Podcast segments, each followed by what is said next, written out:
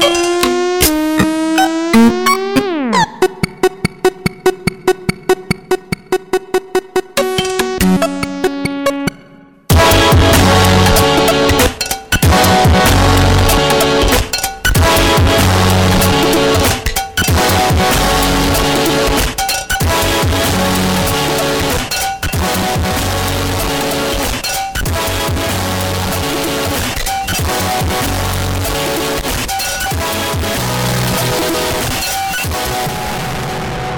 à une autre édition de Schizophrénie sur les ondes de CISM 89.3 FM à Montréal ainsi qu'au CHU 89.1 FM à Ottawa-Gatineau.